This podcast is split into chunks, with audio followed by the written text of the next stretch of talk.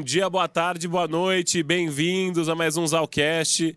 Gente, eu, eu, tinha feito uma brincadeira no outro programa, eu tentei já, mas assim, a bruxa tá muito solta hoje. Tá feito. Então, bem-vindo. Seguinte, a gente ia gravar um programa que a convidada acabou desmarcando, mas aqui a audiência do Zalcast, ela sempre vai ter conteúdo. A gente não mede por bom conteúdo em primeiro lugar. Então, é, bem-vindos. Como vocês sabem, eu sou o Léo Zalkman, host e rosto desse podcast.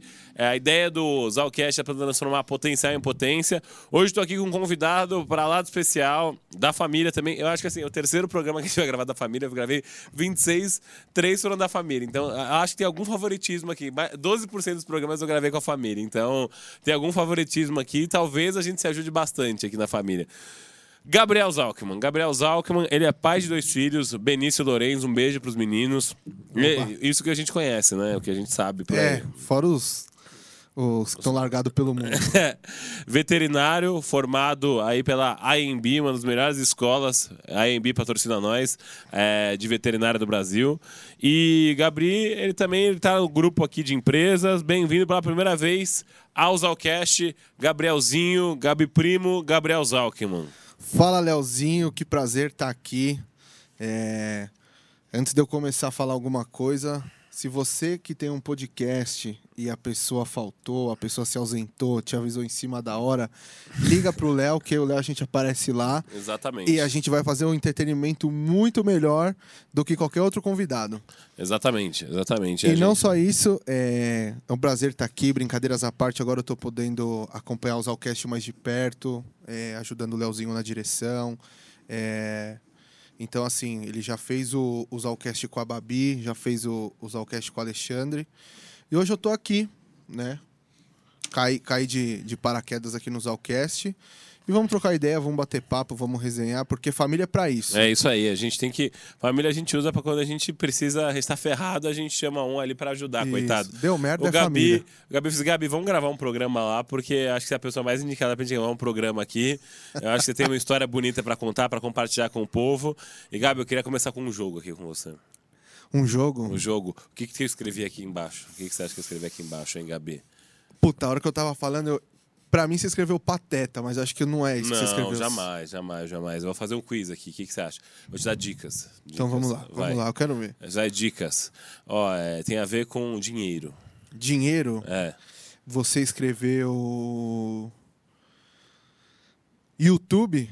Quase, quase, quase. Começa com P. Com P? P. Não, caraca, o cara só pensa nisso. A Miriam tá rindo aí já, cara. Não, peraí. Ah. Vale mais 18? Não, calma, Oi, não, não é pra menos tanto. 18, menos tá, 18. Começa... Tem a ver com o programa para pessoas que querem ajudar o programa. É. Quase uma mega senha. A gente tá fazendo usar o cash mega senha hoje. Caralho, Léo. É... Puta, não faço ideia. Você escreveu. Vou falar pra Miriam aqui. A Miriam vai dar dicas também. Vai, Miriam. É com P, é relacionado a dinheiro. A dinheiro e ao programa do Zalcast. Puta. Se você errar, você vai ter que fazer isso aqui. Eu acho que é. Patrocínio. Você escreveu aí, patrocínio? acertou! Puta que pariu, Patrocina nós aí, galera! Você que tem uma empresa, você que é um microempreendedor, você que quer ser um parceiro do Zalcast, você que é um veterinário, patrocina a gente aí também. Zalcast, 26 programas, batemos 30 mil views semana passada. Palmas pro Zalcast. Palmas pro Zalcast. É... Eu saí do meu emprego apostando no programa, ainda não recebi uma balachita de patrocínio. Então tá, tá ótimo aqui. Essa fontinha eu parcelei em 15 vezes que eu e... trouxe aqui não, pro programa. Tudo é válido. Casas Bahia. No Zalcast então... tudo é válido, rapaziada. Exatamente, exatamente. E primo, eu ia voltar pro assunto lá de como é que você se tornou veterinário, mas eu vou falar. Como é que foi ser pai com 22 anos? Já joga bomba. É, joga bomba. Exatamente. Como é que ah, foi, primo? É, na verdade, puta, essa pergunta acho que é a pergunta que eu mais ouvi na vida e não tem muito segredo, né? Mas fala aí, fala aí, como é que foi? Você era um cara é, que sempre quis casar, ter filhos, tudo, e aí você foi assim? Como é que foi? Foi planejado? Foi não planejado? Com certeza não, Léo. Eu tinha 19 anos na época, não sabia nada da vida, tava fazendo veterinária, sempre tive uma vida maravilhosa Tava no quinto, no quinto semestre da faculdade, eu só queria saber de festa, só queria saber de, de bagunça, de bebedeira. E aí eu comecei a namorar. Falei, pô, já tô no terceiro ano tal, puxar um o menino freio. velho. É, e, e assim, no- dentro da veterinária, quando você chega no, no sexto semestre, é, isso, isso que aconteceu comigo foi no, no- do quinto pro sexto semestre. Uhum. E quando você chega no sexto semestre, é quando você começa a ter clínica. Clínica de pequenos animais. Atendimento, assim, você atende os animais, é isso. Você começa a estar mais dentro do que, do que é, o curso de veterinário. veterinário. Aham. E aí, quando você che- chega ne- nessa altura do campeonato, ó, é agora é estágio, agora é não sei o quê. Então você começa a tirar um pouquinho o pé de festa, de balada, de não sei o quê. Começa a focar. Bom, vou namorar, vou namorar. Um mês que eu tinha pedido ela em namoro. Aquela velha historinha, né? Minha, menstrua- minha menstruação tá atrasada. Hoje me deu enjoo. Tô me sentindo estranha. Eu falei, meu Deus, não é Aí você, nada. começa, aí você começa a rezar pra todos os santos, né? Arremessa um pão de queijo aqui, por favor. É, começa a rezar, começa a fazer promessa Aham. e. e é- mas é aquilo, você. Quando você tá no Vai. meio da, da tempestade, você não pensa muito, né? E Aham. aí um dia. Obrigado, primo. Calma aí, calma aí. Eu já comi 40 antes de começar. na moralzinha. E aí, bom, vou resumir a história pra não ficar muito longa. Não, conta, conta, tá legal, pô. Continua contando. Isso é importante explorar isso. É, bom, então assim, eu tava, eu tava aqui. treinando um dia na, na faculdade, ela chegou com essa história de menstruação atrasada e tal. Eu falei, meu, você tá louca. Você tá louca. E como é que faz? Você ficou com muito cagaço essa hora? filho? Ah, nessa hora não, porque na minha cabeça o coito interrompido tinha 100% de efetividade. Então você, amigo, que acredita no coito interrompido, É 100% de efetividade. É Efetividade. verdade esse bilhete. é, calma. Aí falei, bom, tudo bem, tá, vamos dar mais uns dois, três dias. Esses dois, três dias passaram e a agonia vai aumentando, aquela coisa vai ficando na cabeça, você não tem muito o que fazer. E aí eu falei pra ela assim, ó, hoje eu vou jogar futebol mais tarde. E saindo do futebol, vou passar na farmácia e vou comprar um teste de gravidez pra você parar de me encher o saco. Nossa. Você não tá grávida. Chega dessa história. Bom, saí do futebol, comprei um teste de gravidez e tal. Porque quem não sabe o nome dela é Júlia. Beijo pra Júlia aí, pra maravilhosa. Juju, amor, te amo. É. E. E, Um pão de queijo mordido em cima da mesa. É. Olha o estágio que chegou esse podcast Não. hoje. Meu Deus do céu. e aí. ela, ela corajosa como é, ela falou assim: Eu não vou ter coragem de olhar o resultado. Eu falei, tá vai dar sossegado. É o seguinte: Aqui é ó, Corinthians. Faz xixi no potinho e me dá o potinho aqui. Fez xixi no potinho, me deu. Falei, bom, vou tomar um banho enquanto aparece o resultado aqui e vamos sair pra jantar. E eu vou fazer xixi no potinho aqui, É, não. dúvidas. Coloquei lá, pá. Ai, caramba, vai logo. Era o, era o digital, né? Aquele que gira ampulheta. Ampulhetinha, pra quem não sabe, esse teste de gravidez digital, ele gira ampulheta, ele fala se você tá grávida ou não, e as semanas, né? Cara, em, em menos de 20 segundos, Você tá brincando. grávida 3 mais. Nossa. Cara, é aqueles 10 segundos assim que Você você. não sabe como é que Ah, reage. você fala, e minha vida agora? Nossa. E minha vida agora? Isso é quanto tempo atrás, primo? Isso há cinco anos e meio atrás, né? Aham. E aí fui tomar banho. Com- com- sabendo essa notícia sem a Júlia saber. Se- Não, o que acontece? Pra quem não sabe, tá? A gente tava namorando há um mês, eu ainda tava conhecendo meu sogro e minha sogra. Nossa. Meu sogro tem dois metros de altura. Eu tava dentro da casa dela nessa hora. Então eu falei, lei da sobrevivência. Eu só preciso sair daqui. Antes de eu entrar no banho, pra deixar a Júlia É. tranquila, entrei no quarto assim. Falei, viu, amor? Deu negativo. Falei que você tava com coisa na cabeça. Entrei dentro do chuveiro. Foi um banho de uns 50 minutos, mais ou menos. caraca. Foi aquele banho que eu falei, e agora? O que eu vou fazer? O que, que eu vou fazer? O que, que eu vou fazer? Bom, E o sa- pessoal batendo na boca. Gabriel, você tá vivo, Gabriel? é, não, pô, você tá cagando, não sei o quê. É. Pá, saímos. Tchau, mãe, tchau, pai, nós vamos jantar, não sei o que, aquela alegria, a Júlia numa alegria. Ai, amor, tô tão aliviada, graças a Deus. Nossa, vamos comer um monte. Vamos. Aí, estávamos indo Aí você no- virou essa, essa fominha pode ser de gravidez, É, hein? hum, tem neném com fome. Aí, cheguei, chegamos no, no estacionamento do shopping, numa agonia. Eu olhei pra ela. Você na agonia, ela sem saber ainda. Ela sem saber, ela feliz da vida. Ai, tá. Outback, batata, não sei o quê. Ela falou assim: eu falei pra ela, Ju, preciso te falar uma coisa. Eu menti pra você, seu teste deu, deu positivo. Aí ela me olhou assim, meio. Ah, acho que é brincadeira, né? Não sei o quê. Aí ela, você tá zoando, já rindo e tal. Aí eu falei, tá na minha bolsa, pega o teste. Nossa. Pegou o teste grávida. Nossa. Começou a gritar, começou a me bater, eu comecei a chorar. Nossa. Foi um. Assim, cê- Loucura. sabe aquela cena de filme que você O pessoal coloca a câmera de fora assim, é só um estacionamento com um monte de carro. A hora que entra pra dentro do clima, dentro do carro, seu filho da puta! Pau quebrando. chorando, não sei o quê. Bom, pra resumir a história, pra não ficar muito longa. Não, não, pode falar, você tem tempo. Tem tempo A gente foi numa padaria, porque já era quase eram 11 horas da noite, fomos numa Um padaria. clima de merda já. Clima de merda, era, un- era a única padaria aberta. Chegamos lá com dois testes de gravidez. Eu falei, vai no banheiro e repete os testes. Vai que, né? Bom, repetiu os testes. Ela voltou do banheiro mais triste do que ela já estava. Bom, dali pra frente, Ju, você vai pra sua casa, liga pra sua irmã, pede pra ela vir te buscar, eu vou pra minha casa e vamos ver o que a gente faz da nossa vida. Combinado? Combinado. Pra não falar que não existiu essa conversa, Léo, durante. De... Foi assim, uma conversa de 10 segundos, de tipo assim, vamos ter ou não vamos.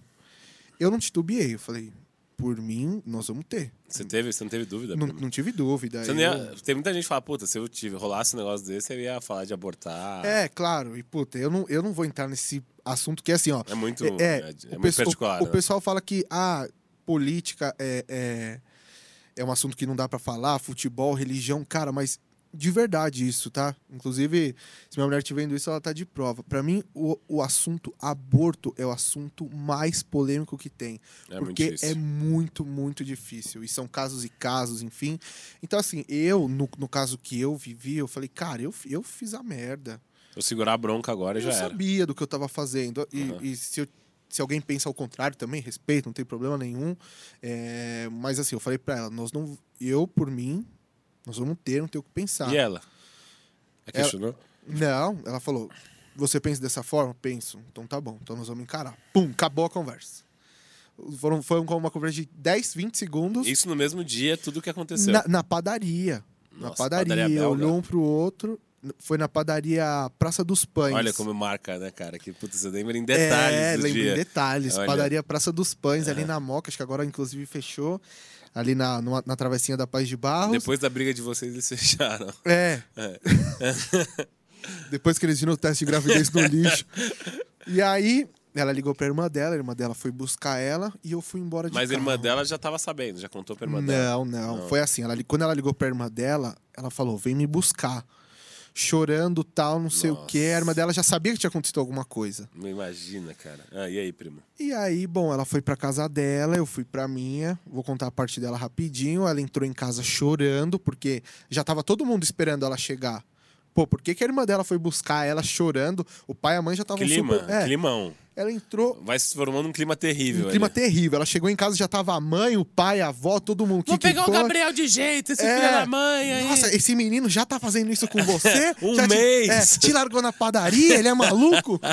Aí, chegou lá, ela em prantos, tô grávida.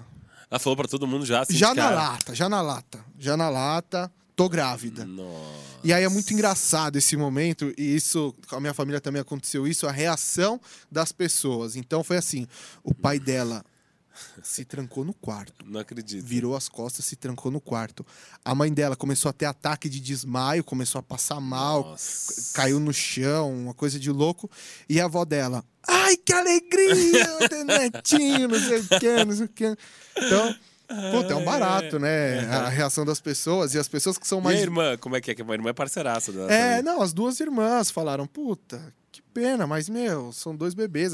Graças Não, a Deus. Era a um gente- bebê, né? É, é um bebê. Graças a Deus a gente tem as famílias estruturadas, claro. E, poxa, vai dar certo. É, a gente tem muita sorte de ter as famílias que a gente tem. É, bom, eu saí da Praça dos Pães, parei numa travessa da Paz de Barros. Assim como, assim como você é com a sua irmã, eu também Você sou. é fechadaço com ela. Quando dá merda é pra elas que a gente corre, né, Léo? Aham, exatamente. E aí foi a primeira pessoa que eu liguei. Chorando, chorando, chorando. Eu falava, meu, você não sabe o que aconteceu. Falei, você vai me matar, você vai me largar, não sei o quê. Ela falou assim, você matou a Ju? não, não, Você tá não, mentira. Você Falou, a falou. Você E imagina, cara. Ela Porque tá- a pessoa não sabe, né? não imagina o que sabe, não, e ela tava viajando, ela tava num hotel, ela tava quase indo dormir e tal. E aí eu falei assim, a Júlia tá o corpo grávida. tá aqui, mas. É. Ai. Você descobriu É. mesmo. Liga É pro IML, liga pro IML. Eu larguei aqui na paz de barros o corpo e saí correndo. Ai. É. Olha, faltou pouco, viu? E aí, puta, ela calma, calma, vai dar certo. Eu Não, achava... calma aí, beleza. Eu cortei aqui a parte, o, o ápice. Você contou e a Rebeca. Ela falou, meu, que susto, calma, pela... porque assim, eu, eu chorava muito. E antes de eu falar, eu assustei muito ela. Ah, tá. Eu falava, eu acabei com a minha vida, deu tudo errado, não sei o quê. Então ela ficou desesperada. Não é brincadeira, ela achou que eu tinha matado a Julia. Ela Nossa. perguntou. Ela- quando ela via que eu não falava o que era, ela falou: Você matou a Julia? É, Sofreu um pensa, acidente, é. alguma coisa? Eu falei, não, tal. Bom, eu falei, vou pra casa. E o meu maior medo, obviamente, era o meu Contar pro pai, né? é, tio Rodolfo. E aí fui pra casa. Ela falou, ó, deixa eu, eu ligar pra mamãe primeiro, calma. Preparar ela. É. E aí, é, eu, eu assim, não tava nem em condição de dirigir direito, então eu mandei uma mensagem pra minha mãe assim: Você me ama? mandei uma mensagem assim pra minha mãe. Tipo assim, muito desesperado.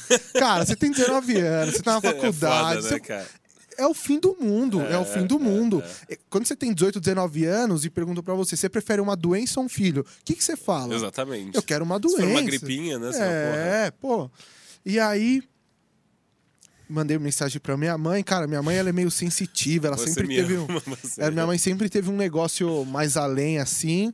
E aí de bate pronto ela respondeu, ela falou: "Claro que amo. Por quê? Eu vou ser avó?" Você de- tá brincando? por- sa- Olha, me arrepiou, não sabia É, disso. de bate pronto, de bate pronto ela mandou. E aí eu não respondi. Esperei a Rebeca me dar o ok. Não, eu matei a Júlia. Ai, meu Deus. Ai, Aí esperei a Rebeca responder que eu pude ir pra casa, que ela já tinha deixado o, o terreno mais ou menos preparado pra eu chegar. E aí cheguei em casa, meu pai olhou pra mim, falou: "Nossa, o que que foi?" Eu falei: "Nossa, pai, tô com uma alergia. Meu, eu Lógico. desde que eu fiz estágio, eu sempre tive muita alergia a gato. Porra, um veterinário tem alergia a gato. Ô, Glória. Ô, homem de sorte, hein?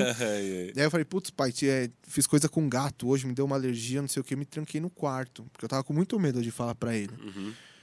Pra quem não sabe, meu tio é um homem de dois metros quase, cara, enorme, um Enorme. armário e, enfim, e muito evangélico, muito espiritualizado. É, uma, uma criação assim, muito. Tradicional zona, É, assim. e assim, ele sempre me falou, pô, ele adora da Atena, né? E da Atena tem aqueles casos de loucura não sei o que. Ele fala, porra, olha aqui, já, é só usar camisinha, caralho, ai, bota filho no mundo, não sei o quê. Não tem responsabilidade, é, um absurdo. Puta, escutar isso do cara três vezes por semana e, puta, você tá no meio da faculdade, cara. Mas calma, aí beleza, como é que foi? Você foi dormir esse dia, seu pai não sabendo. Fui dormir, eu e minha mãe deixamos em off pra E ele. sua mãe de boa.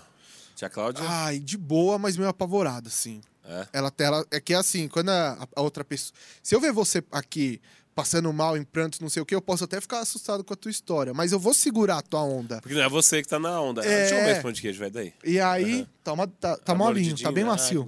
Ah. Hum, a propaganda do pão de queijo. hum. E aí, é, fui dormir. No dia seguinte, ela foi fazer o beta-HCG. Ainda tinha uma esperança dela não estar grávida. Nossa. Faz esse beta-HCG, por Julia. favor. To- é, tomara que dê tudo errado nesse beta-HCG, ela não esteja grávida. Bom, fez o beta-HCG, ela conversou com o médico lá. O médico falou: Bom, por tudo que você está me falando, eu tô esperando um resultado aqui de, de uns 5 de 5 a 8 mil, aqui o valor de referência e tal, não sei o quê. Tá bom, vamos aguardar, dona Júlia. Tá bom, vamos aguardar. Meia horinha saiu o exame, o resultado. Teu beta-HCG deu 30 mil. Você não tá grávida, Júlia. Você tá muito grávida, mas você tá muito. Ela falou, pelo que tá dando aqui, você, você tá grávida há uns três meses já. Não acredito. Não, são. são... Aí, Até que na- isso gerou até uma briga, porque eu falei, ela tá grávida de três meses? Não é meu, não. Esse filho não é meu. não tava com ela nessa época, não. É, e ela falando, não, não tem como eu estar grávida de três meses. Não Nossa. existe, eu não tive relação, não tive nada. E aí, uma semana depois, a gente marcou o primeiro ultrassom e aí a gente descobriu o motivo. Calma, calma, calma. Criar, criar um clímax aqui, É Gabi. um clímax, vamos nessa. Aí você fez o beta HCG, deu 30 mil. Nesse período aí, cara, vocês ficaram tensos, velho. Vocês foram ficando tensos. Você deve ter ficado desconfiado também. Você ficou bem desconfiado. Fiquei desconfiado e assim, Léo, foi, foi o, acho que o período mais difícil da minha vida até hoje. Isso que eu falo não é brincadeira. As pessoas falam, ah, ele tá exagerando. Cara, não é. É uma resposta que Eu- você não eu- sabe é a vida inteira. Essa semana, os dois, três primeiras noites, assim, cara, de manhã, quando eu acordava, eu olhava o meu celular Pra ver se tudo aquilo que tava acontecendo comigo era verdade. Te juro por Nossa. Deus, cara. Não é, não é papo. Tô ligado. Porque tu, é, aquilo tudo pra mim era muito forte. Eu falava, meu Deus, será que eu sonhei? Será que eu vou ser. E eu olhava o celular e eu falava, caraca, isso tá acontecendo comigo mesmo. Porque às vezes você fala, tô sonhando, sei lá, tô no, entrei no metaverso aqui. é, e eu, assim. eu tinha acabado. A gente tinha acabado de entrar de férias da faculdade, então assim, eu não saía da cama. Jura, primo? Não saía da cama. Eu falei, acabei com a minha vida. Acabei com a minha vida. E um, e um detalhe importante dessa história que eu esqueci. É, a gente fez o- ó, a coisa, a história da padaria foi na quinta, na sexta ela fez o Beta HCG. É, aí contei pro meu pai na sexta-feira à noite. Minha mãe, sempre com o maior instinto protetor do mundo, o que, que ela fez? Ela contou antes de eu chegar em casa, com medo da reação dele. Ela falou: Eu vou segurar. E aí? E aí, nossa, ela falou que ele ficou vermelho. Ele andava de um lado pro outro sem parar. Nossa. Ele já quase não gosta de andar, né? Eu vou andar de bicicleta pra ver se passa É. a minha raiva. E andava de um lado pro outro, como que ele foi capaz de fazer isso, não sei o que, não sei o que, não sei o que. Bom, eu cheguei em casa uma hora depois, mais ou menos, que ela tinha contado. Uhum. Então ele. Ô, Gabriel, seu pai tá ali. Aí tá ali, tá ali deitado. Tá ali deitado. Rolou um homicídio hoje. Ah, ele se foi. Foi o, jeito, foi o jeito pra eu acalmar ele um pouquinho. Ai. Olha, Coloquei um negocinho na aguinha dele pra dar uma meu, relaxada. eu vou te falar, eu, eu tinha medo dele ter um AVC, um derrame, alguma coisa, É, porque. É verdade. Puta, Dá pra- medo, né? Você não Não. sabe como a pessoa vai reagir. Meu, pra ele, é- isso era o fim do mundo, assim. E ele. As- uma das coisas que ele mais me falou, cara, não para a faculdade, não quero que você pare por nada, não sei o quê. Bom, enfim, aquela história toda. E um filho no meio disso tudo, nossa. Então, Em nove meses, mal bem, é, passa. Você já tá na faculdade ainda daqui nove meses. é, claro. E aí, puta, por muito incrível que pareça, as coisas da vida, né? Foi uma das conversas mais legais que eu tive com meu pai a vida Jura inteira, mesmo? juro. É. É, não sei se a- alguma coisa Iluminação fez. É, alguma iluminação que fez ele pensar, raciocinar. E assim, teve um, um pouquinho do come de rabo tal, de pô, agora você vai ter que levar a vida a sério. Acabou essa palhaçada de, de, só, de só festa, futebol e, e, E e só estudar, enfim. E aí. Puta, mas assim, o final da conversa foi muito legal, porque ele, ele foi falando, foi falando, foi falando e começou a se emocionar. Ah, que legal. E aí ele falou, puta, hum, é, apesar de tudo, eu tô orgulhoso de você, de você ter encarado, de você estar aqui falando e, e você vai enfrentar tudo isso e vai dar certo, não sei o que, ficou emocionado. E querendo ou não, o primeiro neto, né? Sim. Apesar de não ser na hora Da certa. família toda. É, da família toda. Xodó Quem- de todo mundo. Xodó né? de todo mundo. Quem que não quer ter um netinho nessa, nessa altura do campeonato, Lógico, né? com mais de 60 anos ali nas costas. Claro que a tal. esperança era a Rebeca, mas a Rebeca. Não tem pressa nenhuma. Nenhuma, nenhuma. Talvez é, pô, nem venha. É, muito provável nem venha. Aham. Então. Bom, mas os dias foram passando e eu, eu, eu muito mal, né? E aí, seis dias depois, fomos fazer o primeiro ultrassom. Vamos ver A carinha da- do bebê que tá nascendo É, aí. vamos Poxa, ver vai ser legal. quantas semanas, se tá tudo bem e tal. Foram fazer ultrassom tranquilo. Só agora já Tranquilo, aceitei. Já aceitei, é, você sossegado, pai, você pai, vamos já era. Vamos. E aí? Ne- é, nessa semana, a irmã dela, que é arquiteta, já estava arquitetando um quartinho lá na casa da minha sogra. Ó, o bercinho vai ficar aqui. Fala, puta, pá, bebê, pá. felicidade, alegria. Alegria agora. Alegria, time. Alegria, Vamos, alegria. alegria. foi, já Aham. era, aconteceu. Aham. É, ah, um- uma coisa importante também, puta, isso é legal falar. É a conversa com o meu sogro. Porque conversar com teu pai é fácil. Agora vai, Vai conversar com o pai da vai mu- conversar da com menina. Da menina. Você tá, tem dois metros de altura. você tá dois meses com a menina, você engravida ela. Você é louco? Ele tá pituluco. Pituluco na pituluco. cabeça, meu. E aí, putz, meu, a conversa com o meu sogro de uma forma Como é que chama? Aguinaldo, né? Reginaldo. Reginaldo. A conversa com ele foi muito basicamente assim. é, eu eu não, não tenho que te dar come de rabo nada, porque eu não te conheço, eu não sei quem é você. Você chegou quase agora na família. eu vou começar a te conhecer. Você vai me provar quem você é a partir de agora. Cheguei chegando, sogrão. É isso. É, e, e assim, no começo da conversa eu falei que eu tinha cometido um erro tal. E, e nessa parte Não, ele ele foi bem compreensivo, então. foi até. bem compreensivo. E logo quando ele começou a falar, ele falou assim: Cara, um filho nunca é um erro. Que legal. Você já tá errado nisso aí. Um filho nunca é o erro. Parará, parará, Poxa. parará. Aí ele falou, mas eu quero que você mostre quem é você agora. Bom, e aí fomos fazer o, o ultrassom, o, o clímax da história, a pancada final que você fala, nossa. Premiação. Premiação, e você fala, era pra ser, né? E a, e a, a cena é bem engraçada. Eu tenho um vídeo disso, tá? Eu estou Se filmando. esse vídeo chegar a, mil, a 100 likes, a gente compartilha esse vídeo a gente compartilha esse vídeo. E aí está a Júlia deitada, né, na maca. A médica, ela já, já. Ela sabia o contexto porque ela era amiga da família, né? Então ela Entendi. sabia o contexto do que estava acontecendo. Tava eu do lado da maca filmando, minha sogra sentada aqui e a minha cunhada, a irmã dela do meio em pé. Ela pá, tal, tal. Aí mexia, mexia, aparecia uma bolinha aqui, uma bolinha aqui, uma bolinha aqui, uma bolinha. Aí ela começa o discurso dela assim: gente, eu não quero ninguém infartando. Quando ela fala, eu não quero ninguém infartando, pum, eu paro o vídeo na hora. Porque eu falei, eu vou pular da janela, eu vou fazer alguma coisa. Não sei o que, que tá, vai acontecer agora. Qual que é a meu, próxima essa bomba? é a pior coisa do mundo. Ó, não quero que ninguém infarta. Tá? Três já infartaram. pô. Não faz isso. Aí, minha- aí ela falou assim: tem duas vesículas aqui. A minha sogra, quê? O bebê tem duas vesículas, não sei o quê, não sei o que. Ela falou assim: não, é, acho que é, é vesícula univitelina. É, é, enfim, coisas de, de gestação. Querendo dizer, tem, tem dois fetos aqui, tem dois embriões aqui na barriga dela. Aí, e na hora que ela perguntou, como assim duas vesículas? De bate pronto, a Júlia falou, tem, tem dois bebês, mãe. Quando ela falou isso, dois bebês, a minha cunhada que tava em pé, ela foi escorrendo assim na parede. Não acredita. assim, foi, ela foi agachando assim, foi ficando mole. E minha sogra assim, quieta. Sa- Sabe assim, um silêncio, Léo. Tem dois bebês, pum, Foram os cinco segundos mais duradouros ali. duradouros e ela assim a, a Carol, não, o nome dela é Carol escorrendo, olhando pra reação da minha sogra. Caraca. Você fala, cacete. Nossa. Que? E, E você? E você? Eu só fiquei quieto. Juro, Léo, eu só ficava quieto.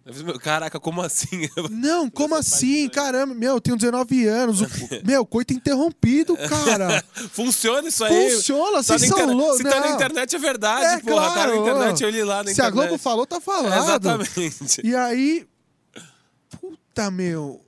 Aí, só que, por um lado, você fala, cara, era pra ser. Vai ver essa aguinha então. Te dá, te dá uma, uma, uma, uma motivação, te dá um ânimo e tal. E no final das contas a história vira engraçada. Deixa Mas eu no dia. A gente saiu ali no consultório, contava pra todo mundo, e todo mundo. Ai, que alegria! Dois filhos! Quem que é o pai? Quem que é a mãe? Aí olhavam pra mim e pra Júlia assim, ó. Chateado. Parecendo a menina do chamado, a Júlia, assim, ó. Que, meu, é uma bomba, você não sabe. Ah, é uma bomba, é Você- uma e, bomba. E, e gêmeos é um negócio, cara, comum, assim, né? Raríssimo de você ver gêmeos É, não, gêmeos idênticos ainda. E, e poxa, o. É assim, era bomba atrás de bomba, porque aí a gente começou a, a fazer o- o- os acompanhamentos. Poxa, logo no, na- no primeiro ultrassom, tirando esse, né? O primeiro ultrassom que a gente começou a acompanhar. Putz, a gente pegou um médico. Puta, o médico era sensacional, mas no começo ele assustou. Falou: ó, gestação gemelar univitelino? Hum, vai nascer com 34 semanas, é uma gestação prematura, a gente tem que avaliar, porque aqui Ixi. pode acontecer. a gente não sabe o que vai acontecer daqui pra frente, porque eles são da mesma bolsa.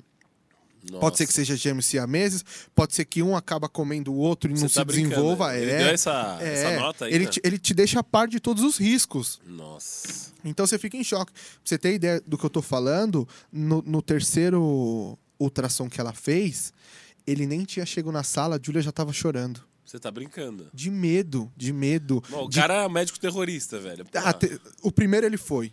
Depois você começa a conhecer ele e tal. Puta, é, não vou lembrar o, nome- o sobrenome dele, mas é Então Dr. não dá uma arroba pra ele, não. Ele se fudeu. É, não, não isso, vou te dar o arroba, não, É, tá? Exatamente. Mas o cara era Aprendemos com o fantástico. Dr. Derek aí. O cara era. Sabe, sabe aquele médico tão inteligente que ele precisa pôr tudo que ele sabe pra fora? Entendi. Mas, porra, irmão sem É que tinha tanta variante na sua gravidez, né? Gravidez jovem, meu, bivi, é, dois, duas crianças. Sim. Só faltava ser siamês, assim. É, Nasceu um siamês aí também. Nasceu com duas cabeças grudadas. assim, exatamente. pô. E aí. Ah, o teu tempo vai passando, você vai Aí nasceram- amadurecendo, nasceram. ah, Os nove, os nove meses do processo, teve alguma crise assim, Gabi? Ah, você tá de brincadeira. É mesmo? Não, inverte a pergunta. Não teve. Teve algum momento que não É, teve crise? Teve algum momento de paz na gestação? Não. Não. Foi horroroso, foi horroroso. Inclusive, a gente. Um dos motivos que a gente pensa em querer ter mais um filho e tal é pra gente ter uma gestação que a gente curta. Porque. Foi um inferno. Não, foi um inferno, foi um inferno. Pra começar, que ela só vomitava. Ela olhava pra mim, ela sentia vontade de vomitar. Jura? Ela falava: não passa esse perfume, pede pra sua mãe trocar o seu amaciante. Nossa. Cri, Ela- cri. Cri-cri, não. E aí fomos no. Começamos a fazer terapia de casal. Ela falava pro psicólogo: eu não amo ele, eu não quero ficar com ele. Você tá brincando. Juro, foi. Foram nove meses assim. Nove não, né? Ele tá sendo prematuro sete meses. Sete meses de puro. Tensão, Loucura, assim. tensão. E você não sabe o que vai ser as crianças, como é que vai ser, como é que vai ser minha vida ali pra frente também. É, não, e aí eles nasceram, tiveram que ficar 12 dias na UTI, então assim, tudo era muito maçante. Nossa. E correndo por fora disso tudo, você tinha duas famílias que falavam: vocês não vão para a faculdade, não vão. Nós vamos dar todo o suporte, mas não para a faculdade, não para. Eu lembro assim, é que você infelizmente já falou o nome da faculdade, então vou poder contar algumas coisas aqui. Mas é, ela, Não ela foi fazer o. Ela, a gente tava na mesma. Quando, no semestre que ela tava super grávida, Uhum. eu fi- fiquei na sala dela. E, cara, os professores olhavam pra gente com uma dó.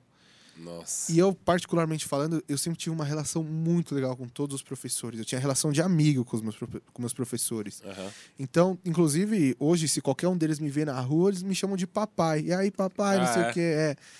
Então, meu, eu só tirei 10 aquele semestre. Porque a Júlia é um crânio e eu copiava a prova dela. eu tinha professores que eles olhavam pra é mim, mesmo, sabiam. eu. Copiando copiando, ele. a prova dela, eles davam risada. Duas meninas ali faziam alguma coisa da prova, zero. É mesmo. É, era Vocês assim. deixavam a bola correr ali, sossegado. Exatamente. É que legal. Isso mostra muita sen- sensibilidade também das pessoas quando tem um. A gente vê a verdade das pessoas quando tá todo mundo na merda, né? Quando eles veem que a pessoa tá na Exatamente. merda, você fala, puta, vou, vou ser legal com ele ali por. Eu vou aliviar É. e, e, poxa, cara, são gêmeos. Ela indo fazer prova, Léo, com uma barriga do tamanho do mundo. Os professores só faltavam falar: Meu, vai pra casa, eu te dou a nota que você quer. tipo, só faltava fazer isso. Nossa. E, puta, no final das contas deu tudo certo. Eu, é, hoje eles têm quase cinco anos aí, a gente tá junto até hoje, graças a Deus. Mas tudo graças às famílias, né? O suporte das famílias é o que é mais importante nessas horas. Sim, sim. Ah, é, acho que sempre vem por algum motivo. Gabi. É. A verdade é uma só, sempre vem por algum motivo. Acho que você, você crescer, amadurecer. Com Cara, certeza. uniu a família. Porra, e os meninos são uma alegria do caramba, né? O Benício e o Lorenzo. E acho que conta uma história muito boa, pelo menos. e, enfim.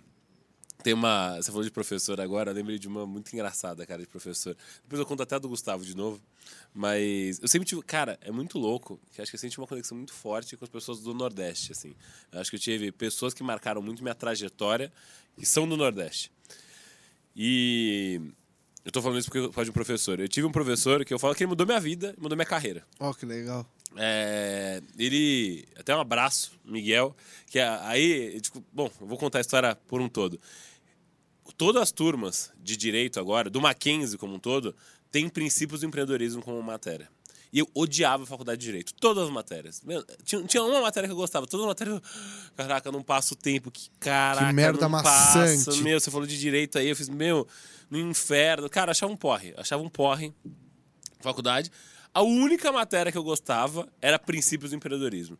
A única matéria que o pessoal grudava em mim pra fazer grupo era princípios do empreendedorismo. Nas outras, qualquer outra matéria, direito de família, o pessoal, ah, o Léo vai sobrar. Eu era sempre que sobrava, fazia com o grupo dos renegados ali, É. sabe?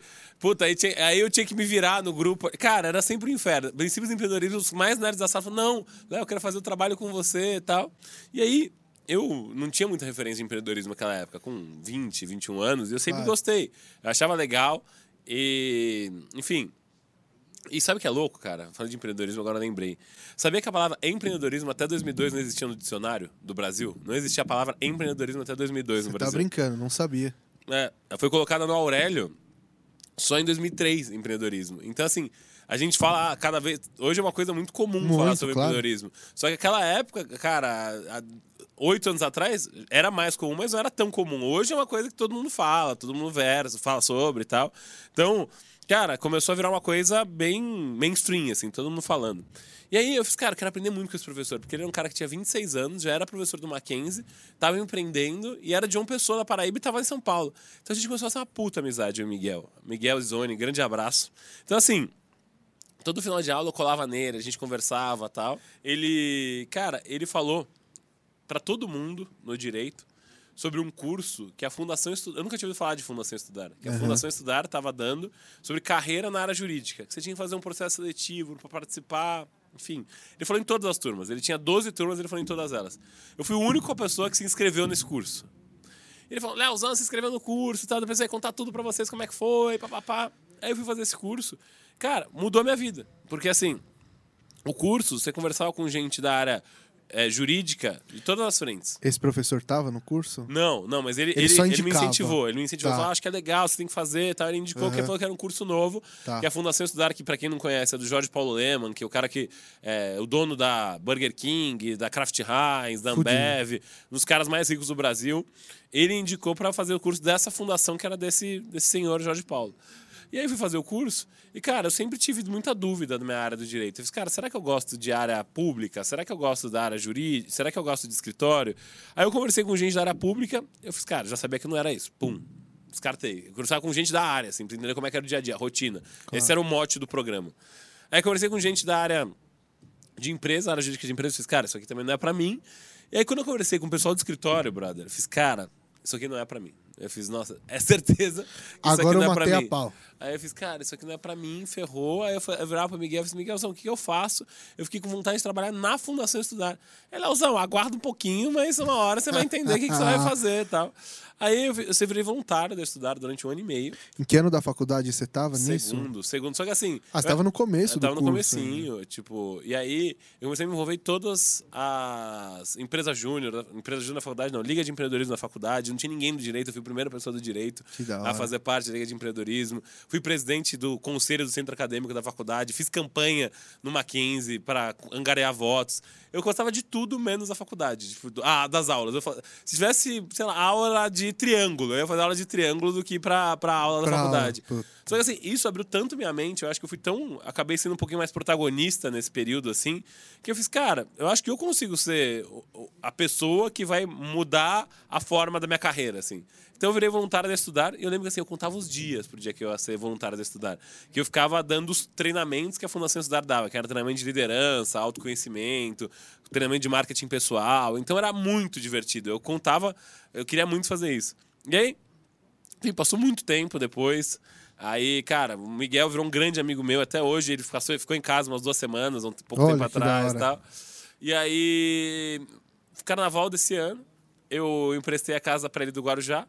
Ele ficou lá no Guarujá. Ele conheceu uma menina no Guarujá e ele vai casar com essa menina Não no apartamento que eu emprestei pra ele. Meu Deus, olha Você acredita história. nisso, cara? Você acredita nisso? Puta. Aí eu fiz. Quando ele começou. Meu, olha a coincidência. Ele é John Pessoa, a menina é do Acre, os dois estavam no Guarujá. Não, não pode ser. Juro por não Deus, pode eu ser. juro por Deus. Parece que é piada. Quando o Miguel me ligou, ele falou: Leozão, sai com uma menina aqui do Acre, maravilhosa. Eu disse, Miguel, mas você tá no Guarujá, você tá com uma menina do Acre. Ele é, tava tocando Calypso. Eu disse, meu, só pode ser esse pessoal do Nordeste, tocando Calypso, não sei o que e tal. Aí eu sei que assim. Cara, foi super rápido. Do carnaval até agora, eles noivaram. Não E- acredito. Juro. Ele foi minha paixão, mulher da minha vida, não sei o que e tal. Ele fala: você vai ser padrinho, porque se não fosse você ter liberado o apartamento no Guarujá, eu nunca teria conhecido Fernanda. Puta, que legal, Então, que legal. Eu falo, ele, ele fala que eu mudei a vida dele e, eu- e ele mudou minha vida porque eu nunca teria trabalhado na Fundação Estudar, que, pô, foi um motor absurdo pra minha vida. E ele me deu muita dica de me envolver em linha de empreendedorismo, me envolver em centro acadêmico, por ele, assim, por, por dica dele. Então, cara, o cara que foi maravilhoso, assim. E aí, enfim, o Miguel, eu falo que ele foi um pouquinho mais velho. E teve uma outra pessoa que foi extremamente importante na minha carreira, que eu contei antes essa história, mas acabou não tendo áudio, contando os bastidores aqui. Ah, teve. Quando eu tinha 17 anos, eu ia fazer um curso na Fiat. E esse curso, gente, pra mim abriu muito minha cabeça, sabe? Eu acho que eu tinha é, uma arrogância de ter feito um colégio bom em São Paulo que fazia com que eu fosse mais acomodado. Mas dá o contexto, Léo. Quantos anos você tinha? Isso da, com o Miguel eu tinha 22, 23. E, aí eu tô fazendo. Tô voltando, retrocesso, retro- né? Tô é, voltando pro, pro- mais pro passado. Eu tinha 17 anos. E aí tinha a oportunidade de fazer um, um curso de sucessores para quem fosse assumir negócios de família, assim. E você no auge dos 17 anos se achando. Meninote, fiz, cara, sou Eu vou foda, lá eu no curso um- da Fiat. Eu fiz uns dos 20 melhores colégios de São, do Brasil, eu sou muito bom, não sei o quê. Vou chegar lá, vou, nossa, vou mandar muito. Vou deitar. Nossa, vou chegar lá, pai vai chegar jogando. Vai chegar jogando. Ah, tal. Aí cheguei lá, cara. É, pô, tinha muita gente nele. Eu nunca tinha conversado com gente de fora do estado, assim. Pô, fora de São Paulo. Tinha gente do mundo, Brasil todo, mundo todo não, mas, cara, gente do Piauí, gente de São Luís do Maranhão. E aquilo pra um moleque de 17 anos é muito. Caraca, É. cara. Cara de formiga, interior de Minas. Porra, Nossa. uma galera, assim, muito diferente do que eu tô acostumado. Que eu andava só com a galera do bairro, ali do Tatuapé, do da Ana Claro. Franco. Só, só aí já te dá o primeiro baque de visão, né? É, assim. caraca, o meu mundo, o mundo é muito maior do que eu imagino, Com assim, sabe? certeza, claro. E aí, bom, rolando esse curso, cara, até um abraço pra minha mentora até hoje, a Cecília Lodge, considero ela como uma das pessoas que mais abriu minha cabeça. Foi, ela foi quem deu o curso durante todo o modo. O curso era todo mês, um final de semana, sábado e domingo. Cansativo pra caramba, mas foi muito importante, assim. Aí, cara, eu lembro que o primeiro dia, Cecília tava falando um negócio super técnico lá, cara, o dia inteiro falando, uma hora e meia de treinamento. Aí, esse Gustavo levanta a mão com sotaque bem arretado, assim, fala: Ô, Cecília, não entendi nada que você falou, você tá entendendo? Ele falou: "Esse- todo mundo aqui também não entendeu nada, mas eu tô tendo a coragem de ser o porta-voz da turma aqui. Aí eu fiz: caraca, esse cara é corajoso. Eu fiz: meu, gostei dele, vou conversar, trocar uma bola com ele. Aí, bom, saí, tinha um coffee break ali, fui conversar com o Gustavo. Fiz, pô, Gustavo, caraca, que. Meu, tem um sotaque diferente, de onde que você é tal. Ele, sou de Arapiraca, in- interior de Alagoas, acho, interior de Alagoas tal. Falou, pô, eu toda vez pra São Paulo abre minha cabeça, porque tem tanto curso, tanta coisa aqui pra fazer, não sei o quê. Ele falou, você tá no colégio, né, Léo? Eu fiz, tô. Ele falou, você já fez algum curso extracurricular aqui?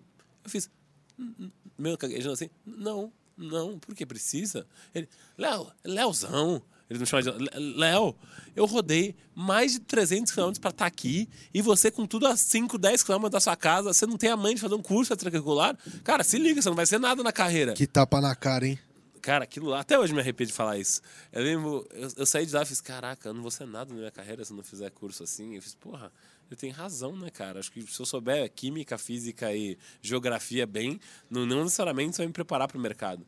Eu lembro que a partir dali, eu comecei a fazer curso atrás de curso. Eu lembro que, assim, com 18 anos eu tava fazendo um curso de improviso de teatro, porque eu achava interessante. Aí depois eu fazer um curso de história da arte, depois eu fazer um, cara, eu, eu só tentava Agregar me especializar e me envolver em todas as instituições da faculdade, que até eu falei, centro acadêmico, linha de empreendedorismo e tal, que eu sabia que isso ia acabar formando minha, minha, minha carreira e meu caráter ali. Então, cara, eu sou extremamente grato. Puta, eu acho que assim, a gente tem aquele. pre- Existe, às vezes, paulistano, uma arrogância de ai. Porque, nossa, é, porque a gente é muito à frente dos outros. E, cara, o nordestino é um povo muito pra frente, muito empreendedor. Eles são mil vezes mais empreendedores e correm muito mais atrás que a gente, sabe?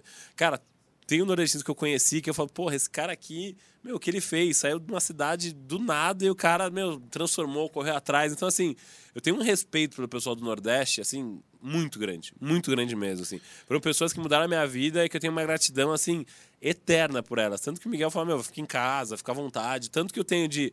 Tanto que eles mudaram a minha vida, essas pessoas, assim, sabe? Então, eu acho que tiveram dois momentos de virada muito forte na minha vida e na minha, na minha carreira, que foram essas conversas que eu tive tanto com o Gustavo, que ele falava que era. Não é Gustavo, Gustavo, Gustavo o posto. e Miguel, e, e o Miguel, que, porra, são amigos até hoje, que eu converso com eles e tal. Então, foi muito. É muito louco, cara, como essas coisas acontecem. E tem um, tem um livro que eu gosto bastante, que é o livro do Nassim Taleb, que ele é um cara que ele fala muito sobre aleatoriedades que acontecem na nossa vida. É, ele fala até do Bill Gates, que assim, o Bill Gates ele só se tornou Bill Gates porque ele tinha na escola dele, que era próxima da casa dele, em 1975, vários computadores, como não como a gente imagina hoje, mas computadores enormes que ele podia aprender a programar. Cara, se não isso não tivesse acontecido, Bill Gates nunca teria se tornado Bill Gates É uma coisa pequena que. acabou desencadeando muitas outras coisas ali, sabe? Puta, se, por exemplo, o Roy Kroc lá, que é o cara do McDonald's, Sei, sei. que a gente todo mundo assistiu Fome de Poder É. aí, ele não tivesse ido vender pros McDonald's aquela máquina de sorvete, ele nunca teria virado o, o, o Ray Kroc e o McDonald's da forma É, que foi. você tá no lugar certo, na hora certa e. E também gerar condição para isso acontecer. Eu Estar você ficar- capacitado, né? Exatamente. Não adianta você ficar, puta, você tá ali se afogando, alguém joga uma boia para você, você fala, É. não, vou esperar Deus me buscar aqui. E às vezes essa boia é pra onde você vai se salvar. Foi muito o que você falou ali. É, é aquela famosa frase: quanto mais eu treino, mais sorte eu tenho. né? Exatamente, exatamente. E aí na Cinta Leve fala, cara, algumas aleatoriedades acabam definindo nossa vida. Com mas você tem que estar certeza. preparado para essas aleatoriedades eh, acontecerem. Então, assim, foram coisas extremamente aleatórias que me proporcionaram trabalhar depois na área de negócios e vendas. E, cara, acabaram me posicionando para estar tá trabalhando em startups, está trabalhando em empresas de tecnologia, que foi o que eu queria, e hoje está preparado para, enfim, assumir um, um desafio maior que hoje está tocando empresas do grupo aqui. Então, assim, é, é, é, muito louco, cara, como tem essas viradas que a gente não espera e a gente tem que estar tá muito atento a esse tipo de coisa. Exatamente. Você fala, cara, será que é o momento? Será que, puta, eu devo ir? Será que eu não devo ir? Será que eu faço essa movimentação? Então, é, é, é, muito engraçado, assim. Acho que a gente tem que estar tá, tá aberto e tem que sentir, poxa, que a gente deve se jogar e fazer as coisas que a gente deve fazer. E não ter medo, né, Léo? Uhum. Não ter medo. Eu, pegando esse gancho aí desse assunto que você está falando, eu sou muito grato ao seu pai, porque eu sou formado em veterinário. Ele falou, ó, vem cá pro posto de gasolina, que aqui a gente tem um leque de opções. Aí você fala, ah, um recém-formado em veterinário indo para posto de gasolina. Fazer? Esse moleque vai jogar a vida dele no lixo. Mas não, eu falei, tio, mas eu não sei, mas eu não sei o que. Ele falou, meu, não tem conversa. Vem, vem que você vai se levantar, eu vou te ajudar, você vai se uhum. levantar. E, putz, é o que você falou, é se jogar sem medo. Quando eu vi, eu já tava aqui no meio, já tava interagindo, já tava aprendendo. E ele, ó, faz isso, faz aquilo, faz aquele outro. E, e puta, muito legal isso que você falou do, do pessoal nordestino também. Vou só contar uma historinha claro, rapidinho. Claro. É, Teve um, um, um, Tem um amigo meu que ele tem um estacionamento no Braz e teve uma época que eu cuidei desse estacionamento para ele, uhum. né? E nesse estacionamento, o pessoal que vem do Nordeste de ônibus fazer compra no Braz para revender lá, eles vêm de monte, né, Léo? Uhum, esse, pe esse, pessoal de, vem em massa de lá para fazer isso. E aí, é, um dia eu peguei um cara lá também nordestino, com aquele sotaque arretadíssimo. E eu tava conversando com ele e tal, perguntando se o ramo era bom, não sei o quê. E ali naquela região do Braz tem, muita, tem muito morador de rua, né? Muita gente que pede dinheiro e tal. Puta, ele falou uma coisa que me marcou muito. Ele falou assim, cara, essas pessoas que estão aqui pedindo dinheiro no miolo do Brás é a coisa mais absurda que tem, porque eu tenho que vir do outro lado do país uhum. para vir comprar aqui para revender. Ele mora aqui. É ele mora na pensão aqui do lado. Se ele juntar um pouquinho, se ele jun conseguir juntar 10 reais para comprar um produto e vender por 15. Já é um lucrinho. Já é um lucrinho. Então, assim, é, a força empreendedora do pessoal nordestino é, é muito é forte. E eu gostei muito do que você falou, Léo, de tipo, cara, eles são exe executores daquilo. Exatamente. Não é aquele pessoal, ai, Eles a, a gente fazer, que é paulista, é, não, vamos alugar um escritório lá, que nós vamos fazer a empresa assim, assim. Falando, plano, vamos pivotar, plano, vamos testar, é, não sei o quê. Plano, é, não sei o quê. Meu, os caras não. A ideia é essa, amanhã ele vai, ele faz e faz Executa, acontecer. Exatamente. Executa, acabou. Puta, muito legal isso que você falou. Cara, eu sou muito fã, eu sou muito fã. Tipo, até... Cara, quando eu tinha 20 anos, 19 anos, eu fui para Recife para conhecer um evento chamado Papo de Universitário, lá é. em Recife também de outros empreendedores que eu conhecia através desse Gustavo e tal. Meu, eu falei, ah, vai ser um eventinho de pra 20 pessoas. Mano, era evento pra 5 mil pessoas. Que os moleques de 24, 25, 26 anos organizavam. Eu falei, caralho, brother, os caras aqui são muito bons. Eu falei, porra, eu sou um merda em São Paulo. Exatamente. Aí, então, assim, cara, eu tenho um respeito. Assim, eu tenho um respeito. Tanto que, assim, na Fundação Estudar, todos os eventos que eu tinha oportunidade de ir pro Nordeste, pra Recife, pra João Pessoa, eu fazia questão de ir. Porque eu queria conversar com essas pessoas, assim. O pessoal é muito pra frente. Eles são muito, muito pra, frente. pra frente. Tanto que, puta, tem tantos caras que eu conheci depois por eu ter feito a parte da Fundação Estudar, tem muita parceria com a empresa Júnior. Eu acabei conhecendo muito essa turma depois e hoje eles estão posicionados super bem. Tem um que é trainee Ambev, tem outro que, puta, virou CEO de uma empresa XPTO, oh, cara. Legal, galera legal. muito muito massa, assim. E aí eu só queria falar, primo, que você falou um negócio de ser veterinário. Cara, hoje eu tô meio vaidade intelectual, mas eu acho que é legal compartilhar com a turma, porque você tá até discutindo com um amigo meu ontem. Às vezes a gente tá tão acostumado a escutar algumas coisas e pra gente, para muita gente é novidade, sabe? Então é legal compartilhar, que assim, tem duas coisas que você se você não compartilhar, elas morrem, que é afeto e conhecimento. Se você não compartilhar conhecimento, cara, ele vai morrer. Se você não compartilhar afeto, ele vai morrer vai alguma morrer, hora. Então, claro. sempre bom você usar e é, pôr para fora, né? Então, assim, tem um livro que ele chama é previsivelmente. É, eu lembro o nome do autor, mas não lembro o nome do, do livro. Pre, previsivelmente racional, se eu não me engano, do Dan Ariely. O Dan Ariely, ele fala o seguinte, que no mercado, e o que as, os RHs hoje estão olhando cada vez mais para isso, tem dois tipos de habilidades. Tem uma habilidade que eles chamam de hard skill e uma outra habilidade que eles chamam de soft skill. O que, que são as hard skills? Puta, você saber Excel, você saber, enfim, programar em Java, você saber, enfim, ser um cara muito técnico em vendas, você, cara, todas as coisas que você tem que aprender, cara, sentar a bunda na cadeira, aprender e se desenvolver. E tem uma outra coisa que chama, eles estão chamando soft skill. Cara, soft skill, que são é, um, uma coisa como so, habilidades socioemocionais. Então, o fato de você conseguir lidar bem com pressão, o fato de você conseguir se sair bem de uma situação, de uma reunião, o fato de você conseguir influenciar as pessoas que estão ao seu, ao seu entorno. Então, assim, são essas duas variações, assim, soft skill e hard skill. E hoje, no mercado, 30% é hard skill, de importância, segundo os RHs, 70% é soft skill, cara. Então, assim, você conseguir ter habilidade socioemocional é, e, e é infinitamente mais importante. Quantas vezes eu já escutei empresa que eu trabalhava, multinacional, fala, cara, contrata, é, contrata caráter e aqui dentro a gente treina. Quantas Perfeito. vezes? Quantas Perfeito. vezes? Se a pessoa tiver. Ó, a pessoa tem que ter vontade para se desenvolver ali. Você tem que dar chance para a pessoa. Se a pessoa não tiver afim, também você corta. Mas assim, porque caráter também não se mantém. Acho que é bom deixar claro isso. Mas quantas vezes eu fiz, cara, vamos apostar. Essa pessoa parece que é de bom coração ali. Cara, vamos apostar. Então, assim, meu, várias contratações. Eu já contratei bastante gente assim na vida. Cara, várias contratações que eu fiz, eu fiz, puta, vou nessa linha aqui, vou apostar. E, cara, depois a pessoa com vontade, com garra é, meu, ela vai e consegue se desenvolver muito, assim. E eu vou te jogar uma bomba agora, hein? Vamos ver se você vai saber Polêmica. responder. Ah. E por, por, que que você acha que a gente chegou nesse cenário? A, a, qual, qual, que é o, o fato, aonde é, que na, na, educação, na formação, aonde que a gente está errando para hoje a gente ter chegado nesse ponto do cara dar, dar tanto valor a, a, a, a forma como ele lida do que o conhecimento técnico que ele tem? Cara, o que tem acontecido muito, eu vejo, como eu estava inserido no mundo corporativo há pouco tempo atrás, é que acho que o mercado vem mudando muito, as gerações vêm mudando muito. E o que se sente muito é que essa geração mais nova, ela, ela tem vindo com menos preparo socioemocional.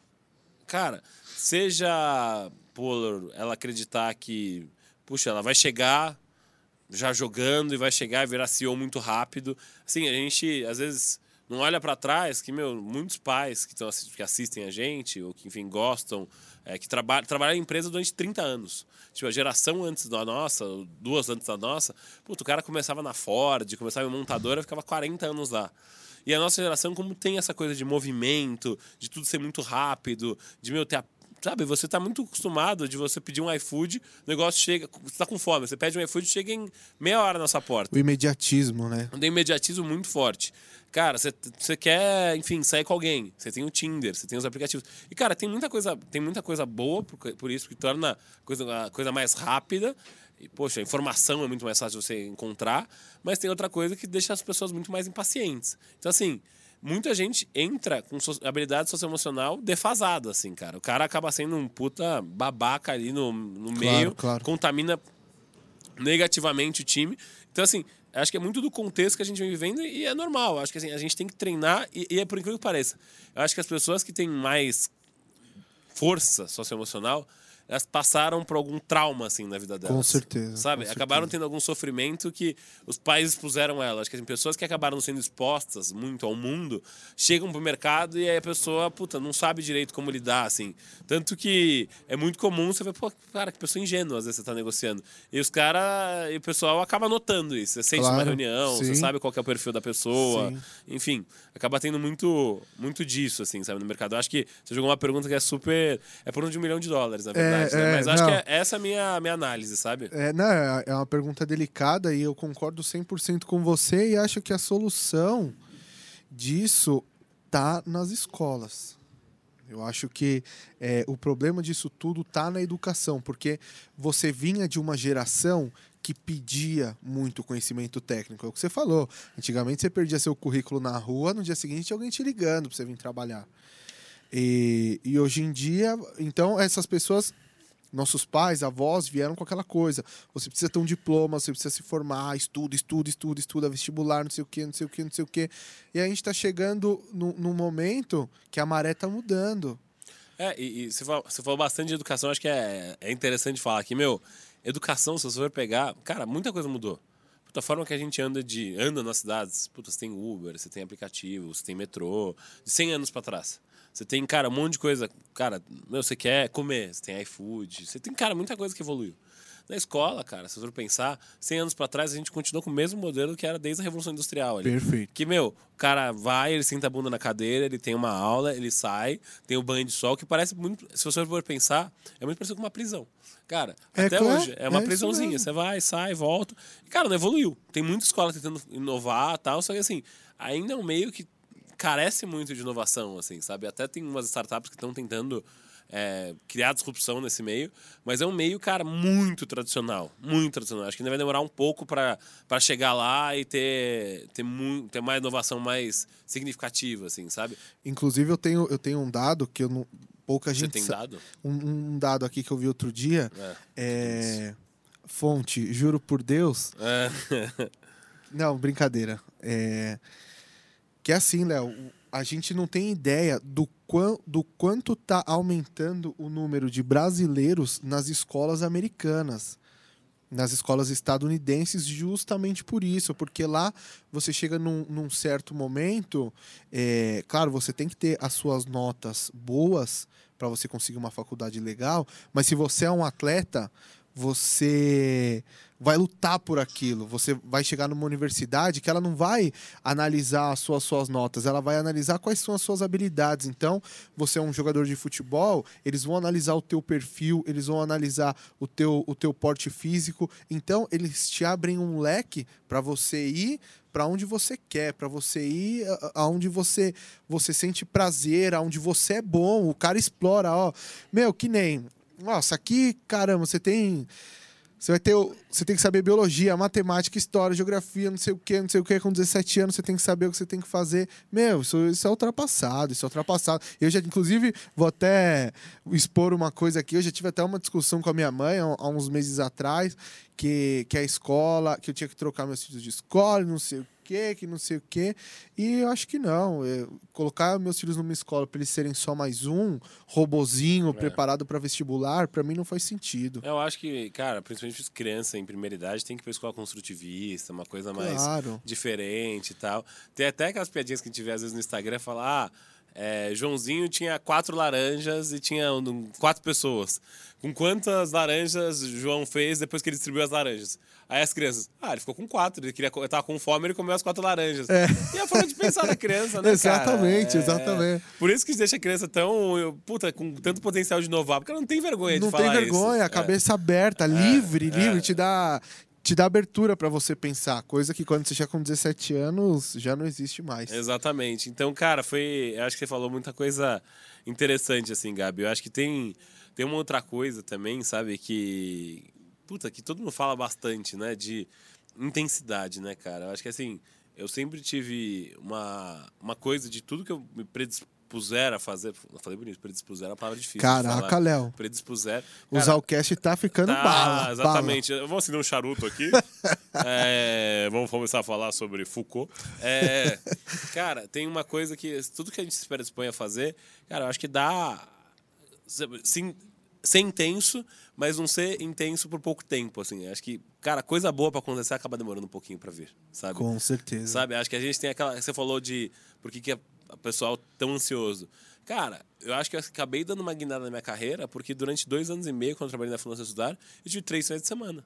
Todo final de semana eu tava dando treinamento. Todo final de semana eu tava dando treinamento. Lotado, gente pra caramba. E assim, perna tremendo, suadeira. Eu lembro. A história é boa. Eu lembro quando eu fui. Falaram assim: ah, é, puta, Rio de Janeiro. Pra dar um contexto, tá, gente? Eu, eu fazia parte de um, de um time lá. A gente vendia cursos da Fundação Estudar. E eu era a pessoa encarregada de fazer relacionamento com todas as universidades e todas as organizações Nossa. estudantis no Brasil. Então, falaram: Léo, a gente não tá vendendo curso no Rio. Você vai ter que meio que ser o cara que vai dominar a cidade. Vai pra lá pro Rio e se vira. Cara, eu fui pro Rio. Primeiro, assim, a fundação tinha uma cultura de não gastar muito no hotel. Aí eles reserva- reservaram um hotel pra mim em Gamboa, no Rio de Janeiro.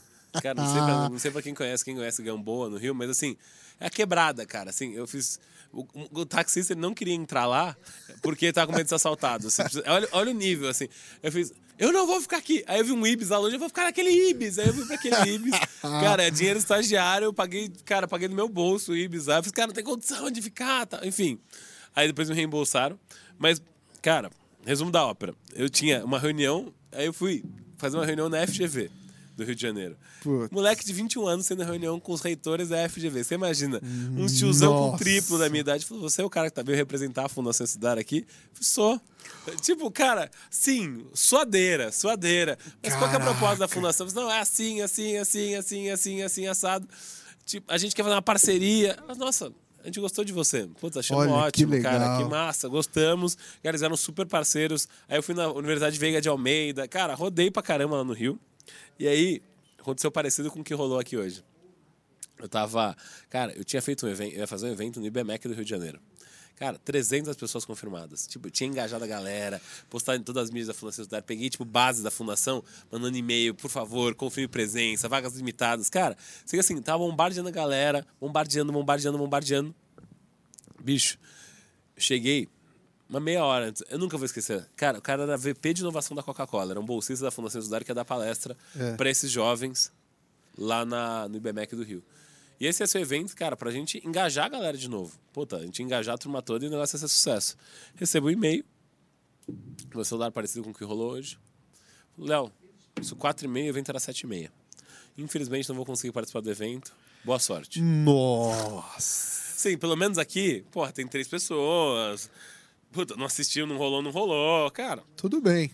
é, tá ruim, mas tá bom, beleza. ruim, Cara, você imagina, eu chego no evento, já tem gente na porta. Tipo, eu cheguei umas 5 horas no evento, tinha gente na porta. Já, já tinha tipo, umas 20 30 pessoas na porta esperando pra assistir esse cara. Você falou, eu não vou conseguir. Eu fiz, cara, o que, que eu vou fazer? Eu fiz, meu. Puta, não tem o que fazer. Eu fiz, cara, vou ter que arrumar alguma outra pessoa pra vir aqui, vou inventar de dar um treinamento. Eu fiz, cara, vou dar um treinamento de liderança que eu sei dar. E ver. Aí eu comecei a ligar pra todo mundo, igual tava fazendo hoje, que eu conhecia, pra ver se alguém conseguia me salvar. Sei assim. O evento era sobre inovação da Coca-Cola. Arrumaram um cara de mercado financeiro pra falar lá. Meu Deus. Eu, eu fiz. Meu, gente, é o que tem pra hoje. Eu fiz, meu, traz o cara aí, vambora. Tipo, você imagina, um monte de jovem. Nossa, vou aprender inovação da Coca-Cola lá. Aí chega. Pessoal, pessoal, boa noite. Eu, eu tava como mestre de cerimônia da vez. Pessoal, boa noite. Infelizmente, o nome X não vai poder vir hoje, mas trouxemos outra pessoa que tem um perfil parecido, bem empreendedora também. Pessoa Y, vem aqui, sobe aqui no palco. Aí ele tem uma carreira de 20 anos no mercado financeiro. O cara, tipo, ele não imaginava que ia ser um evento grande. Fala, vai ter 10 negros no negócio lá. Ele foi de shorts. Ele tinha acabado de sair da praia, juro por Deus. acredito, o cara meteu uma polinha, um shorts. Ele, nossa, gente, não imaginava que ia ter tanta gente aqui hoje. Tipo, aquelas, aquelas professoras que tinham feito relacionamento na FGV, elas estavam lá nesse dia. Nossa. Cara, todo mundo que tinha feito relacionamento, eu sei que assim, eu fiz, nossa, cara. Deu tudo errado. Aí eu fiz, bom, cara, é aí, você imagina, uma galera saindo, já, porra, eu tava esperando ver o cara da Coca-Cola, me trouxeram o cara do mercado financeiro e tal. De shortinho. O cara de short, tipo, foda-se, sabe? Meu aí, aí, bom, Deus. paciência. Aí, cara, eu fui apresentar, eu fui fazer a apresentação de liderança. Cara, eu tava tão nervoso, que você imagina, tinha dado, tinha dado muita coisa errada esse dia. Eu fiz, meu, eu comecei a ficar nervoso na apresentação. Eu fazia essa apresentação todo dia, quase. Eu comecei a ficar nervoso na apresentação. Eu lembro que o cara, tinha muito voluntário na Fundação Estudar. O cara que tava apresentando junto comigo, ele falou: Você trabalha lá e você tá nervoso? Como é que eu fico? É a mesma coisa que o jogador olhar pro técnico e falar: você tá apavorado e eu aqui. Exatamente. Aí, cara, eu comecei a ficar nervoso. Meu, eu fui contar a minha história esse dia. Ah, porque eu sou o Leonardo. Eu comecei a me enrolar pra contar a minha história, Meu vocês terem uma ideia. Eu fiz, nossa, gente, eu só queria, eu só queria apertar, sabe, next. Aí a galera gostou do evento. Falou, cara, foi legal, você mandou bem, não sei o que e tal. Mas a gente fica, a gente que tá vivendo a situação, sabe que tudo que tá rolando, porra, fica nervoso. Não, ali. e você tá ali falando, você, você, Vê a galera saindo, você vai olhando as pessoas, a reação delas, Exato. vo- começa a dar desconexão na sua Nossa. cabeça, né? Porque você tá apavorado. Nervoso, cara, nervoso, nervoso. Enfim, mas, cara, aí você vai criando casca também, né? Porra, eu fiz, meu. É, é. Você vai pegando umas coisas que vão acontecendo e você fala, meu, beleza. Tipo, isso aqui já é fichinha pra mim, já tô É. acostumado de dar pau, porra, não vou esquentar a cabeça com isso tal. Então rola muita coisa engraçada de. Quando você organiza evento, organiza podcast, puta, pode acontecer. É, é. Pode convidado não chegar, cara, convidado chegar de shorts. Então, assim, rola muita coisa engraçada. Pode vir um leão que você tá pronto pra enfrentar o leão, né, Léo? É, você Agora, fica. Assim, o pessoal fala, nossa, você, dá- você lida muito bem com situação de perigo, de tensão. Cara, acontecia tanta coisa aleatória, assim, nesses eventos. Eu lembro uma vez que a gente foi também. Cara, eu fui muitas vezes pro Rio por causa da fundação. Uma vez que eu fui pro. Outra vez que eu fui pro Rio. Cara, você imagina. Meu chefe, ele tinha virado pra mim e falou: Léo, a gente pode ir de avião. Eu posso ir de avião. E fico num hotel, ou vamos nós três, que era eu mais um outro estagiário. É, a gente vai de ônibus e vamos três ficar num hostel. Vambora. Cara, ficar no hostel. Show. Só que assim, a gente ia sair na madruga, a gente ia sair 11 horas da noite no dia, e ia chegar no outro dia, 7 horas da manhã, e o evento era às 9. Então não daria pra passar no rosto, não era pra tomar um banhinho. Então, assim, eu sei que a gente chegou amassado, com a polinha da Fundação Estudar amassada, tomamos um banho na rodoviária, subaqueira ali e tal. Fomos pro evento. Fomos pro evento. Nossa. Aí a gente chegou lá, lindo, maravilhoso e tal. Beleza. Chegamos no evento. Aí a gente liga pros caras, os organizadores do evento. Ah, tamo aqui, pô, vem aqui, não sei o que e tal. Aí, bom, os caras estão vindo assim de longe, viu? pessoal de terno e gravata. Pessoal de terno e gravata vindo de longe. Já não devem ser eles, né, galera? Puta. Aí, você vê, você tá aqui, você- você sou eu. Tá. Aí, você vê, eu tava, eu tava chegando, o pessoal chegando, eles estavam assim procurando, o pessoal da Fundação Estudar. Sabe quando a pessoa. Cadê os Não deve cara? ser esses caras, não, Não deve ser deve esses mendigos que vieram de São Paulo. Nossa. Aí eles procurando assim, a gente, ah, gente da Fundação Estudar. Aí o pessoal, ah, aí. Ah, Aí meu chefe já virou e falou assim: a gente fala com o jovem, a gente conversa com o jovem, por isso que a gente tá de polo, amassado, a gente é assim. Cara, Comunicação A gente jovial. entrou, tinham 3 mil jovens de social no evento. Nós éramos as únicas três pessoas de polo nesse Nossa. evento. Cara, eu sei que assim, a gente, eu tava sem comer toda hora. A nossa palestra era pra ser às 9. Atrasou. Atrasou a palestra. Então, minha palestra foi, foi ser 11h30. Eu tava sem comer desde as 11 horas do dia anterior, porque eu não tinha tomado café e não tinha nada pra comer lá. Cara, eu sei que assim, eu fui começar a palestra, deu uma tela preta em mim, velho. Nossa. Eu falei, vou desmaiar. Eu fiz, cara, eu dei. Opa! Sabe quando dá aquele. É, cara, deu uma bagunçada ali. é ansiedade a mil. Não, ansiedade, pô, evento enorme. Cara, dei uma ba- balançada assim, mas continuei dando a palestra, tudo certo e tal. Sei que assim, Nossa. cara, perrengues, perrengue chique de tudo quanto é lado, enfim. Fomos pro hostel. Cara, o hostel era um quarto compartilhado com seis pessoas. Aí, cara, tinha um cara no hostel que não queria que a gente fizesse barulho, começou a brigar com a gente. Assim, cara, essa viagem, eu tenho muito carinho por ela, porque eu criei grandes amigos nessa viagem aí, de tanto perrengue que a gente passou lá. Mas, puta, se lidar com situação, gente, evento, é sempre, sempre situação, mas é aquela coisa, você tem que sempre lidar com esse tipo de coisa e saber que, enfim, faz parte do processo e lidar com o inesperado. Hoje foi um, um Zalcast no improviso. Eu gostei muito de fazer esse programa, acho que foi divertido pra caramba. Hoje quem foi entrevistado foi o Léo, viu, gente? Falou ba- Geralmente ele que se interessa, hoje que você falou bastante, É, né? foi um dos pra quem reconheceu um pouquinho do Léo, hoje é o podcast. Hoje foi, foi necessário. Histórias de caga- ca- cagadas históricas aqui. Cagadas É, ensaiadas. cagadas ensaiadas. Então, pessoal, obrigado pela audiência mais um programa. Essa resenha foi super gostosa. Vocês gostaram? A gente grava uma segunda. Eu adoro fazer programa sem pauta, sem pra onde, pra onde vai, porque é mais gostoso de fazer, se dá mais risada.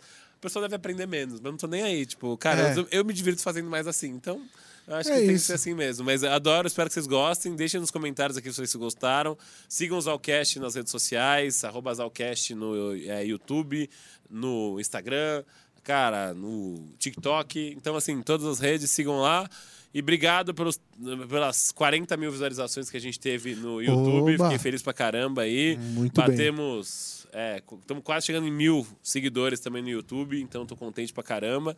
Então, pessoal, até a próxima semana e valeu!